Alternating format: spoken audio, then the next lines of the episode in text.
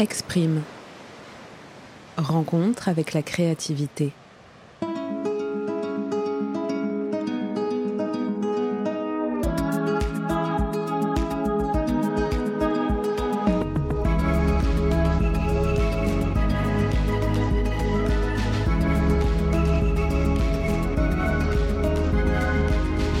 Pourquoi créer? Que raconte une création? Comment libérer sa créativité? Sur le podcast Exprime, vous entendrez les voix de celles et ceux qui ont fait de leur art un moyen d'expression et d'épanouissement. Alors qu'ils soient artistes, artisans ou passionnés, ils vous délivreront leurs témoignages, processus et astuces qui, je l'espère, vous aideront à respirer, vous inspirer et vous donner l'élan d'oser créer. Je suis Joséphine Bonardo et je vous invite à me retrouver un mercredi sur deux en compagnie d'un nouvel invité. Aujourd'hui, et pour la première fois depuis le début du podcast, mon invité n'est ni artiste ni artisane, et pour autant, elle exprime chaque jour sa créativité dans le lien qu'elle entretient à l'autre, sa famille, ses amis et les femmes qui la consultent. Mon invité est Marion Droguet. Elle est doula et masseuse, une profession dans laquelle elle a trouvé sa place et qui rejoint tout point l'ikigai qu'elle a réalisé il y a quelques années lorsqu'elle était encore juriste pour une société de production. Endossant la posture de sportive plutôt que de créative, Marion a longtemps mis de côté sa singularité. Elle a poursuivi des études de droit où la rigueur semble tout de même dominer la créativité, mais prend plaisir à écrire ses plaidoiries et à entretenir une relation privilégiée avec ses clients. Et c'est cela qu'elle développe aujourd'hui dans son activité. L'écoute, le ressenti et l'adaptabilité pour chaque histoire des femmes qu'elle accompagne. Dans cet épisode, vous l'aurez compris, on réinterroge totalement la créativité pour la sortir de sa case artistique et on en fait quelque chose de bien plus grand auquel, je l'espère, vous pourrez vous identifier. Alors Marion nous a donné rendez-vous aujourd'hui chez Gynécée, une maison de soins destinée aux femmes qui se situe dans le 9e arrondissement de Paris, où elle travaille plusieurs jours par semaine. Nous sommes un dimanche matin d'octobre, la maison est vide, je tape le code devant la grande porte bleue, puis de l'autre côté de la cour, les rideaux se tirent et la lumière s'allume. Bah, sans nul doute, Marion vient d'arriver. Ah bah oui, c'est bien elle qui nous accueille. Allez, c'est parti.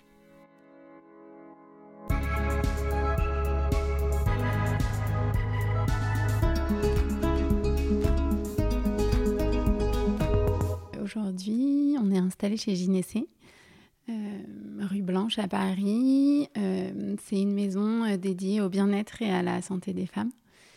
Un endroit que j'adore et où je travaille chaque semaine depuis un an et demi. déjà, l'espace se situe dans une maison cachée au fond d'une cour. donc c'est assez inattendu et, souvent surprenant pour le meilleur. Euh, et, l'espace là dans lequel on est, c'est le salon qui est en fait situé au rez-de-chaussée. Euh, le salon euh, pour la maison, c'est vraiment l'endroit où, où déjà on accueille les clientes et où peut-être parfois elles attendent entre deux rendez-vous et où elles se posent en fait après un soin ou un rendez-vous quel qu'il soit pour prendre le temps soit d'émerger, euh, soit de se remettre des éventuelles émotions suscitées par le rendez-vous, ou juste euh, kiffer et profiter le lieu, quoi. Parce que ce que je t'ai pas précisé, c'est que c'est très calme, mais vraiment très calme. Alors que quand tu es dans la rue, c'est une rue assez bruyante, en fait, la rue Blanche, alors qu'elle est à sens unique, mais je sais pas, il y a quand même vachement de bruit, c'est Paris, quoi. Et ici, euh, c'est un peu un havre de paix. Euh, je sais pas si c'est un endroit qui me ressemble. En tout cas, c'est un endroit dans lequel j'aimerais vivre potentiellement. Donc, peut-être qu'on peut dire en ça qu'il me ressemble. Euh, en tout cas, il ressemble à un endroit euh, dans lequel je me sens vraiment à l'aise, confortable, libre aussi.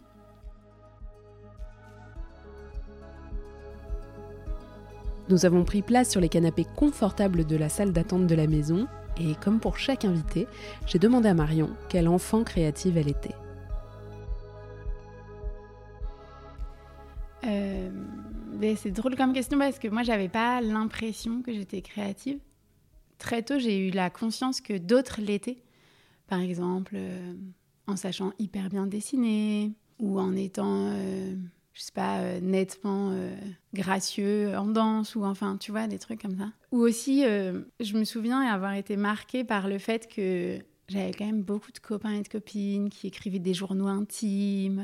Et moi, j'avais l'impression que ma tête, tu sais, était vide, quoi. Donc vide de créativité aussi. Donc j'ai pas l'impression d'avoir été une enfant créative. Et en fait, en grandissant et rétrospectivement, et en plus aussi en, en comparaison, ma petite sœur, elle, était plutôt euh, considérée comme très créative et moi plutôt sportive.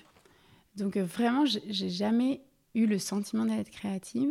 Et puis voilà, rétrospectivement, je me suis rendu compte qu'en fait, peut-être que ma créativité, elle, elle n'était pas en capacité de s'exprimer et qu'elle était peut-être un peu euh, étouffée. Je me suis d'abord rendu compte au travers de la bizarrerie qu'on me renvoyait, mais que j'étais peut-être déjà créative dans ma façon d'être en lien avec les autres. Alors, c'est-à-dire, comment tu, comment tu pourrais définir ça? Bah Alors, euh, je ne suis pas sûre d'être encore en capacité de le définir, mais dans ce que les, autres décrivent, c'est que vraiment, euh, j'ai une façon d'être à l'autre qui est un peu euh, singulière, quoi. C'est vrai que récemment, ce qu'on m'a dit, c'est que j'avais une sorte de d'authenticité, quoi. Alors peut-être qu'on pourrait dire que tu es entière euh, dès le départ, en fait, qu'il n'y a pas de, trop de filtres. Enfin, mm. que c'est un filtre très humain, d'humain à humain, quoi. Oui, oui, peut-être. Peut-être que tu aimes profondément l'humain. D'accord. Donc du coup, c'est par rapport à, cette, euh, à ce lien, à cette approche avec les autres, que tu vois ta créativité s'exprimer. Oui, j'ai mis du temps à le voir parce que ça, au début, ça me paraissait plutôt être un fardeau. Et puis en parallèle, voilà, c'est ça, c'est que le truc, c'est que le sport prenait vraiment beaucoup de place dans ma vie et que, et que, et que je pense que j'ai eu un peu besoin de, de pousser les murs pour y faire entrer peut-être un peu de, créativité, euh, ben, notamment par le biais d'activités artistiques, quoi. En plus, c'est ça qui est drôle, c'est que j'ai fait beaucoup de danse. Euh, mais en loisir, tu vois, juste de la danse contemporaine une fois par semaine. Euh, et j'aimais beaucoup. Et j'ai eu un élan à un moment d'aller plus vers la danse. Mais j'avais peur euh, du fait de l'étiquette de non créatif que je me suis collée, qu'on m'a collée, je sais pas trop lequel des deux. Eh bien, j'ai. Je me sentais pas à la hauteur, quoi. Ouais de la créativité attendue. C'est hyper intéressant parce que euh, je pense que tu es le premier témoignage jusque-là qui, euh, qui, qui, diffuse ça. Le fait d'être enfin, d'être empêché et de pas euh, donc s'empêcher soi-même ou par les autres, on ne sait pas, et puis, peu importe, enfin, on va incriminer personne.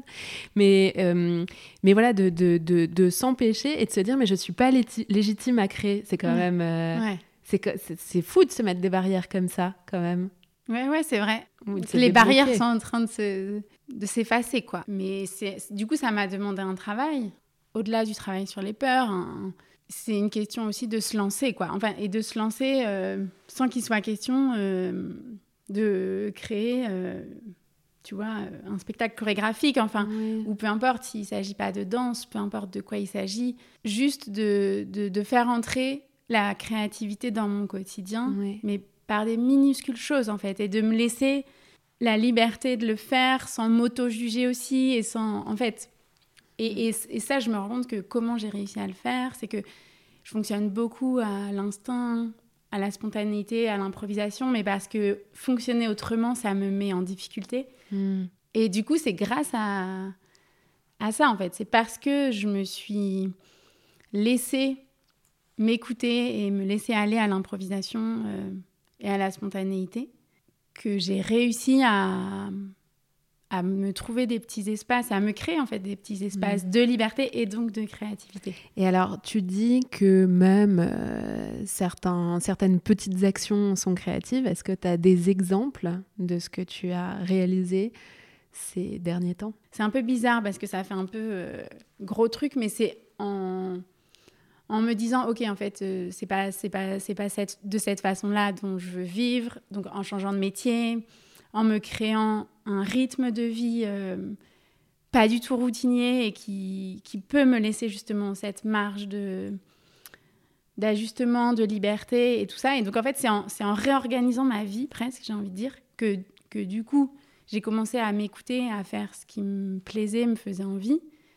Et donc, que j'ai trouvé des espaces de créativité. Et tu vois, bah, En ce moment, le truc vraiment qui, je sens, me fait du bien, euh, c'est, euh, je sais pas, juste le matin, euh, mettre de la musique et danser, souvent avec ma fille, enfin, ou alors vraiment m'écouter dans, dans ce que je ressens des situations, tu vois.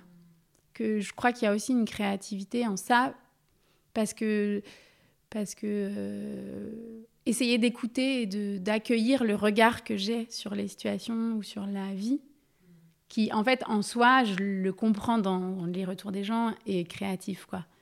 Et me laisser tranquille en fait. Ne pas me dire que je crée, mais juste vivre. Et en fait, ma façon de vivre spontanée, c'est finalement, je me rends compte qu'elle est créative. Quoi. Ouais, c'est hyper intéressant. Et c'est très juste aussi de souligner que euh, la créativité n'est pas nécessairement dans les activités euh, artistique, qu'on peut la trouver euh, partout, euh, partout en fait dans le quotidien. Et ton environnement, il était comment? Donc tu dis que ta sœur était considérée comme très créative. Est-ce que tes parents, eux, étaient créatifs, mais du coup au sens, euh, on peut dire au sens artistique du terme? Autrement que dans leur façon d'être, et est-ce qu'ils ont une sorte d'activité artistique marquée? Pas nécessairement, mais je pense, enfin si, mon père a fait du théâtre, ma mère de la danse. Mais j'ai l'impression un peu avec un... Vraiment déjà, en loisir, tu vois, pour se faire du bien à eux. Peut-être c'est de la spéculation, mais euh, peut-être que eux aussi, ils, ont, ils, auraient euh, un sentiment d'illégitimité ou peut-être quelque chose comme ça. En tout cas, ils adorent l'art, quoi, et l'art vivant, l'art du spectacle. Ouais. Ça, ils nous ont transmis ça. On adore aller au théâtre, euh, voir des spectacles de danse. C'est hyper intéressant tout ce que tu dis. Alors, j'aimerais qu'on fasse un petit focus sur ton parcours, parce que euh, tu as fait du droit, des études juridiques, et qui sont pas forcément les plus créatives au monde, au contraire. Euh, c'est beaucoup de rigueur, beaucoup d'apprentissage, beaucoup de... Bon. Euh, qu'est-ce que qu'est-ce que qu'est-ce que tu as voulu chercher derrière ça? Est-ce que pour toi c'est une pause euh, créative? Ou en fait derrière il y avait quand même encore quelque chose avec ce lien à l'autre? En fait, je me suis retrouvée en droit un peu par la force enfin, par la force des choses mais parce que je sais pas et je crois que ça m'angoissait aussi de réfléchir à ce que j'avais vraiment envie de faire. Je euh, et je voulais surtout pas faire STAPS parce que comme je faisais déjà quand même pas mal de sport, j'aime bien en fait euh, enrichir en mariant euh, les expériences et j'aime pas être focus sur un seul truc. Donc c'était hors de question pour moi que je fasse STAPS, même si peut-être ça m'aurait plu au final, hein, mais j'avais ce truc-là en tête. Et donc du coup je me disais, vas-y, je fais déjà plein de sports, j'ai adoré le sport je vais faire du droit. Ça, ça venait un peu au carrefour de centres d'intérêt que j'avais quand même malgré tout, même si euh, je me disais pas du tout que c'était des passions. Mais... Donc voilà comment j'ai choisi le droit, choisi entre guillemets, et après en droit à la catastrophe. C'est hyper important l'affect quoi pour moi dans la vie, le lien à l'autre et tout. Il là tu arrives à l'affect, euh, à l'affect, ouais non, à la fac, sans affect. Et genre, t'es 650 dans l'amphi, euh, horrible quoi. Enfin, vraiment horrible je comprenais pas où j'allais, mais j'étais dans une sorte de d'immobilité, quoi. Je, je pouvais plus réfléchir, je savais pas trop. Et puis donc j'ai j'ai continué et puis j'ai réussi tant bien que mal à avoir mes années. Et du coup, je me suis dit, ok, bah vas-y, je vais passer le barreau comme ça. Peut-être ça va me donner un avantage sur les gens qui sont. Enfin, c'était même pas question sur les gens qui sont que juristes, mais par rapport à moi, si je suis que juriste avec un master 2, peut-être si j'ai le barreau, je vais plus facilement trouver du taf. Euh, et, puis finalement, j'ai eu des expériences en cabinet d'avocat euh, qui étaient enrichissantes. Hein. Euh, en fait, et c'est là que j'ai commencé à, voir de la créativité. Autant le monde des avocats me paraît pas du tout adapté à ma personnalité, justement parce qu'il y a tout un jeu dans lequel moi, j'arrivais pas à me glisser. quoi.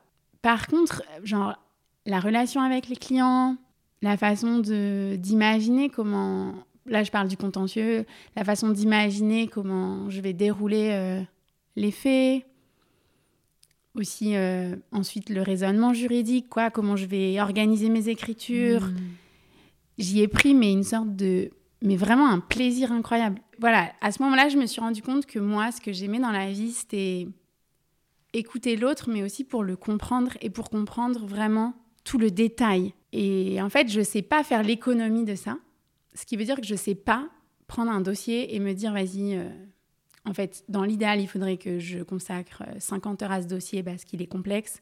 je vais, tant pis, je vais faire que 20 heures parce que j'ai pas le temps ou je sais pas, je sais pas faire ça en fait. J'y ai vraiment beaucoup trouvé de plaisir euh, de créer ces, d'imaginer, de, créer, de rédiger toutes ces écritures là.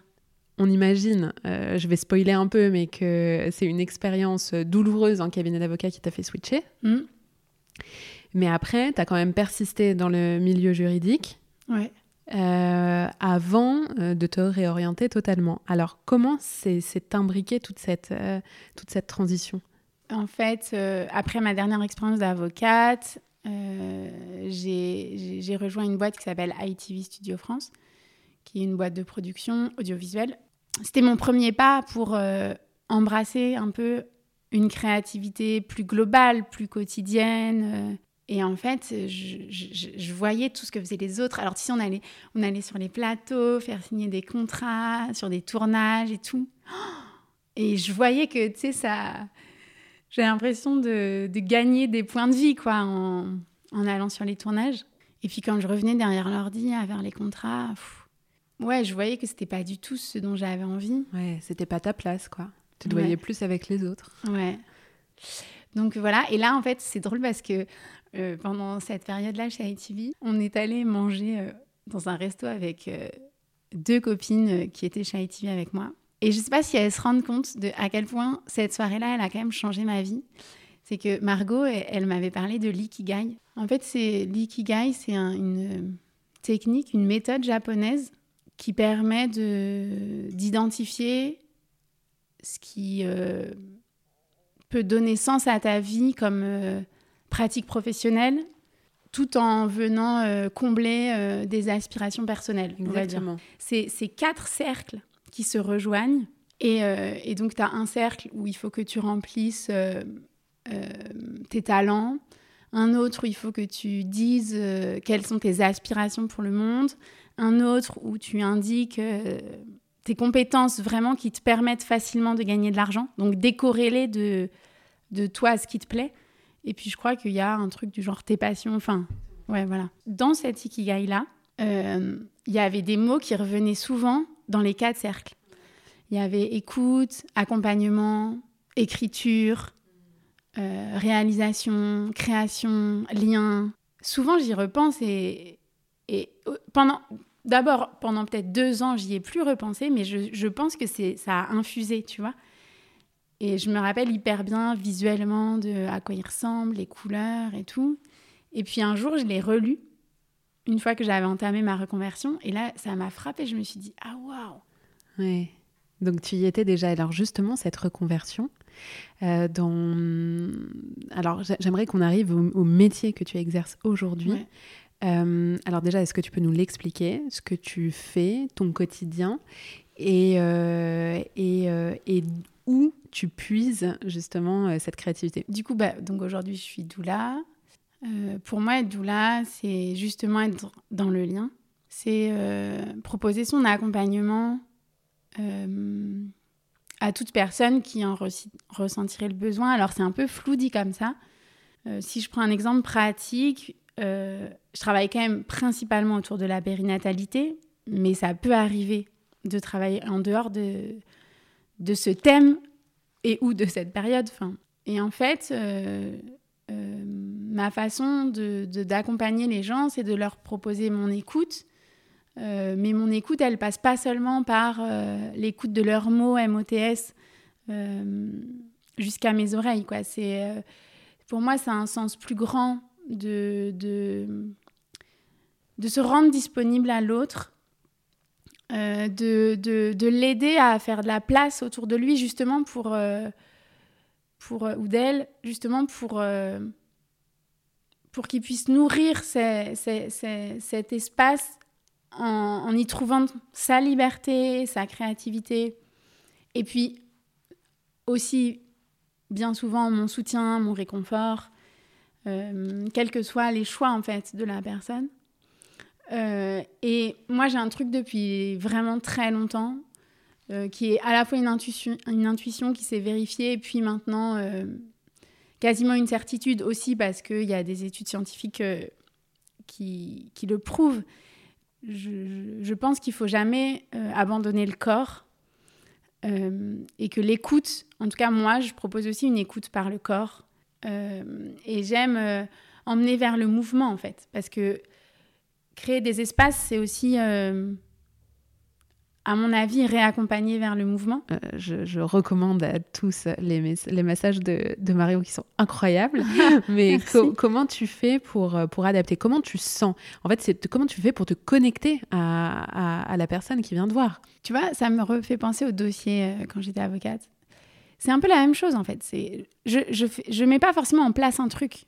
Je suis juste normale et je sais pas, euh, quand la personne. Déjà, j'ai l'impression que quand la personne entre chez Gynécée, je ressens un peu son mood. Tu vois, je trouve que très vite, tu sens, en fait, euh, même si la personne n'est pas très loquace, où est-ce qu'elle peut avoir des douleurs localisées, si elle se sent bien dans son corps ou pas. Enfin, bien sûr, je dis pas que je suis devin et que je mais en tout cas, ce que je peux te dire, c'est que moi, j'ai l'impression d'avoir accès à un certain nombre d'informations juste comme ça en voyant la personne. Ce qui veut pas. Mais, mais c'est un peu bizarre. C'est pas du tout une posture où je scanne et où je juge. c'est une posture où juste j'accueille des informations qui m'arrivent et je ressens. Ce qui me permet aussi de un peu d'ajuster ma façon d'accueillir la personne ensuite et de lui présenter ma façon de travailler.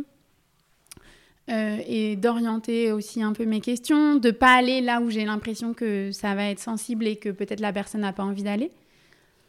Euh, donc euh, vraiment, c'est ça, c'est tu vois, c'est important pour moi de tout de suite offrir un, espace et un lien sécure. Je crois que j'arrive à, offrir parce que voilà, il se trouve que je ressens un peu comment ça c'est pour la personne. Et puis je lui pose des questions aussi, bien sûr. Oui, voilà, c'est ce que j'allais dire. Il y a cette phase aussi euh, pré-massage où, euh, où tu, tu, poses des questions, mais en étant hyper à l'écoute aussi. Ouais. Après, il y a des questions un peu, on va dire, entre guillemets, de sécurité quand euh, on est dans la période de grossesse ou en post-natal. mais mais c'est pareil que je pose d'une façon différente parce que même si c'est hyper important pour moi de savoir comment s'est passé l'accouchement et où où la femme en est, euh, je sais pas moi, avec une éventuelle cicatrice au périnée ou une cicatrice de césarienne. Cette question-là, elle, peut potentiellement euh, mobiliser un trauma en fait. Parfois même, j'ai l'information sans trop poser la question, tu vois, c'est euh, un peu en mode small talk et puis... donc ça, c'est vrai que je m'adapte beaucoup. J'en reviens quand même à ce, à ce massage. enfin, non seulement, donc tu arrives à trouver, euh, je trouve, le, l'énergie manquante en fait ou l'énergie qui a besoin d'être renouvelée euh, chez la personne. En fait, c'est ça, c'est ça que je me suis dit en sortant. Et, euh, et c'est pas un massage, c'était pas un massage qui va juste te faire du bien euh, dans ton corps, tu vois. Pour moi, c'est plus profond. C'est, Et mm. c'est là que je me dis, mais comment tu fais? Quelle part, justement, créative tu vas mettre en place? Parce que j'imagine que tu as des, as des curseurs dans ton massage. C'est-à-dire, tu fais pas, tu fais pas ton truc euh, à la volée. Alors, tu vois, ça, c'est le genre de truc, enfin, c'est le genre de, de choses que je fais sans y réfléchir avec cette histoire de euh, j'arrive à être en écoute totale quoi de l'autre. Mais donc du coup dans les massages que tu fais, est-ce que donc tu dis que tu c'est plutôt intuitif, donc t'as pas de euh, euh, de ligne directrice? Alors si quand même, j'en ai depuis que je suis chez Gynécée. Avant d'être chez Gynécée, j'étais vraiment vraiment beaucoup dans de l'intuitif. Euh, et je massais euh, très peu avec un protocole, euh, avec une base protocolaire. Quoi. chez Gynécée, il y a ce que je trouve normal, tu vois, une volonté qui est une sorte de base un peu commune et que chacune puisse exprimer justement sa singularité, sa mmh. créativité. Je veux dire, même en, en, exécutant le même protocole, tu vois, mouvement par mouvement, chaque personne aura un ressenti différent et tu vois donc de toute façon il y a ce truc là et puis évidemment donc en fait on va dire que c'est un peu comme euh, tu vois euh, l'improvisation en musique. Je crois qu'ils ont des que les musiciens et les musiciennes ont des improvisent jamais depuis rien non plus tu vois. Donc quand en fait tu as pu réussir à faire d'un protocole le tien et à t'en affranchir, c'est puissant. Et je crois que c'est là où j'en suis arrivée aujourd'hui, c'est-à-dire que j'ai des grandes lignes et il y, a des, mouvements qui sont euh, quasi euh, systématiques, tu vois, en fonction du thème du massage. Mais encore non, parce que tu vois, chaque personne est tellement différente. Tu vois, ça peut m'arriver de recevoir une femme enceinte qui vient pour un massage d'une heure et demie et qui me dit Ah, j'aime pas qu'on me masse le crâne. Ah, je veux pas qu'on me touche le visage. Ah, et puis je suis chatouilleuse sur les pieds. Et puis j'ai pas envie qu'on me touche le ventre. Et donc là, tu te retrouves à devoir faire un massage d'une heure et demie où il te reste comme zone le dos, les bras et les jambes. Hmm. Et euh, ce, qui, ce qui, tu vois, dans la répartition de comment moi je fais naturellement, euh, correspond pas du tout à ce que je fais. Et, donc ça implique quand même de, de s'adapter, de s'ajuster tout le temps et d'avoir... Euh, en tout cas, moi, ça vient vachement euh, euh, nourrir. Euh, j'embrasse là mon, mon, improvisation, quoi, parce que qu'il n'y a pas trop le choix. Ouais, et puis ça vient, de, ça vient avec l'autre, quoi. C'est une relation que tu établis sans cesse avec l'autre. Oui, c'est ça. Exactement. Et c'est drôle parce que ce que tu dis là, ça me fait penser. samedi dernier, j'ai participé à une journée découverte avec le théâtre d'Orléans pour participer à un projet amateur encadré par des professionnels du spectacle. Donc il y a un metteur en scène, une autrice et une danseuse. Et samedi, on a rencontré euh, le metteur en scène et l'autrice. Et euh, j'ai adoré, mais adoré leur façon de, d'envisager le lien à mmh. l'autre et aussi la créativité. Et en fait, c'était drôle parce que à la fin, euh, il y a eu un petit tour de, d'échange, de questions et tout. Puis moi, j'ai juste écouté, mais il y a quelqu'un qui a demandé s'ils avaient des idées là, l'autrice et le metteur en scène, sur euh, tu vois quelle couleur ils allaient donner à la représentation qui aura lieu à la fin de l'année, euh, si euh, savaient dans quelle proportion il y aurait de la danse, etc. Et c'est drôle parce que moi j'y allais pour de la danse. Au final, c'est plutôt théâtre auquel s'ajoutent d'autres disciplines artistiques. Et, et en fait, d'avoir vécu cette journée, tu sais, genre, je me suis laissée emmener par eux. Euh, et, je m'en foutais totalement ensuite de savoir euh, quelle était la proportion de quoi. Et quelle était la musique. Enfin, en fait, je sais pas, genre, j'avais juste envie qu'ils m'emmènent et de me laisser transporter. Et pourquoi je te dis tout ça, c'est que euh, à un moment, l'autrice et, et, le metteur en scène ont dit non, mais en fait, nous, vraiment, le sujet de notre spectacle, c'est vous. Enfin, le sujet du projet, tu vois. Et, en fait, on ne peut pas vous dire parce que ce sera vous, parce qu'on fera en fonction de vous. Et je voyais qu'il y avait des, des, personnes qui avaient posé cette question-là, qui se sentaient démunies face à cette réponse et qui avaient l'impression, presque, je pense, que c'était de la langue de bois.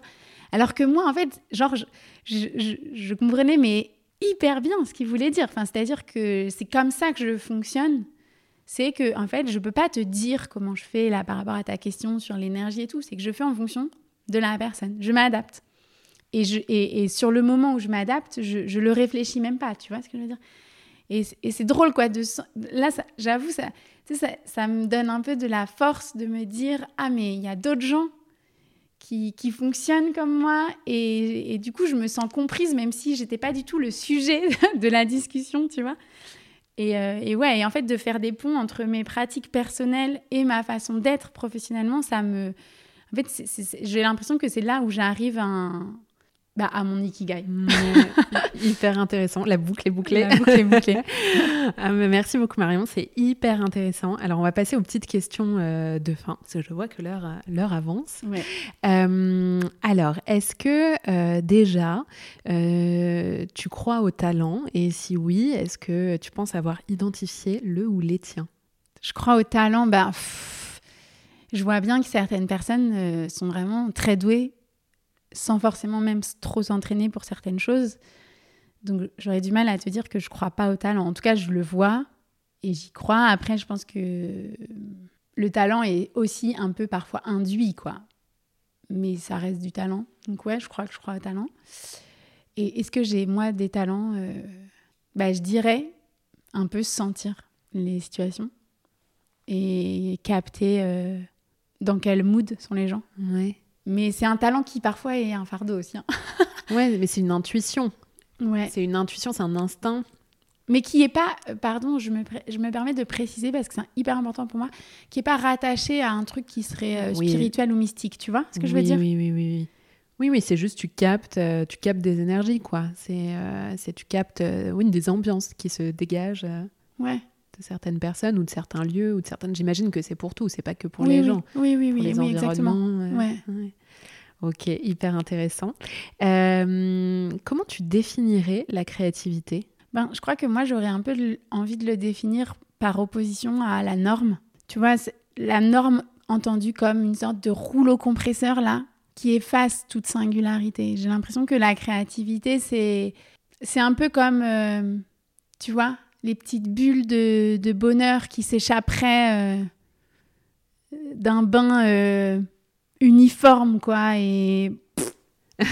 c'est très parlant. Quelconque. Oui, c'est très parlant. Quelles sont tes sources d'inspiration, que ce soit en termes de lieux, de personnes, euh, d'art? Ça, c'est un peu un constat récent, mais tout m'inspire. Là, depuis que je me suis aussi autorisée, tu vois, à mmh. réorienter et réorganiser ma vie. Parce que quand tu es dans un tunnel, en fait, et, et que tu subis, enfin, en tout cas, moi, je n'arrivais pas à être inspirée où je me rendais pas compte que l'inspiration arrivait jusqu'à moi.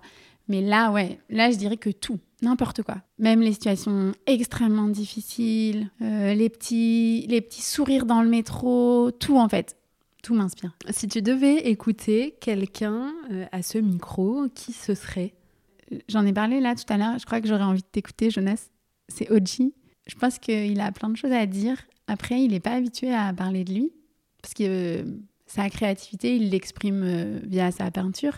Mais je crois que le truc qu'on a en commun, en fait, on a une façon différente, bien sûr, mais on a un, amour du lien à l'autre, je crois. Et puis, euh, du coup, je pense aussi à sa copine Colline, qui est danseuse et qui fait partie aussi d'un groupe de musique. Et tous les deux, c'est aussi des reconversions, tu vois, et des reconversions réussies dans le sens où ils arrivent à vivre de leur art euh, et si euh, donc on veut te retrouver, euh, tu peux dire ce que tu proposes, où tu travailles, voilà, tout ce que tu veux pour la fin de cet épisode. Ouais.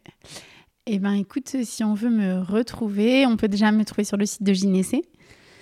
dans la catégorie massage, massage bien-être, massage pré et post-natal. Et bientôt, on va créer une catégorie doula. Donc ça, c'est vraiment cool et ça m'enchante. Euh, et puis, enfin, accompagnement, tout là. Euh, et puis, euh, sur Instagram, sous le nom marion.drogué.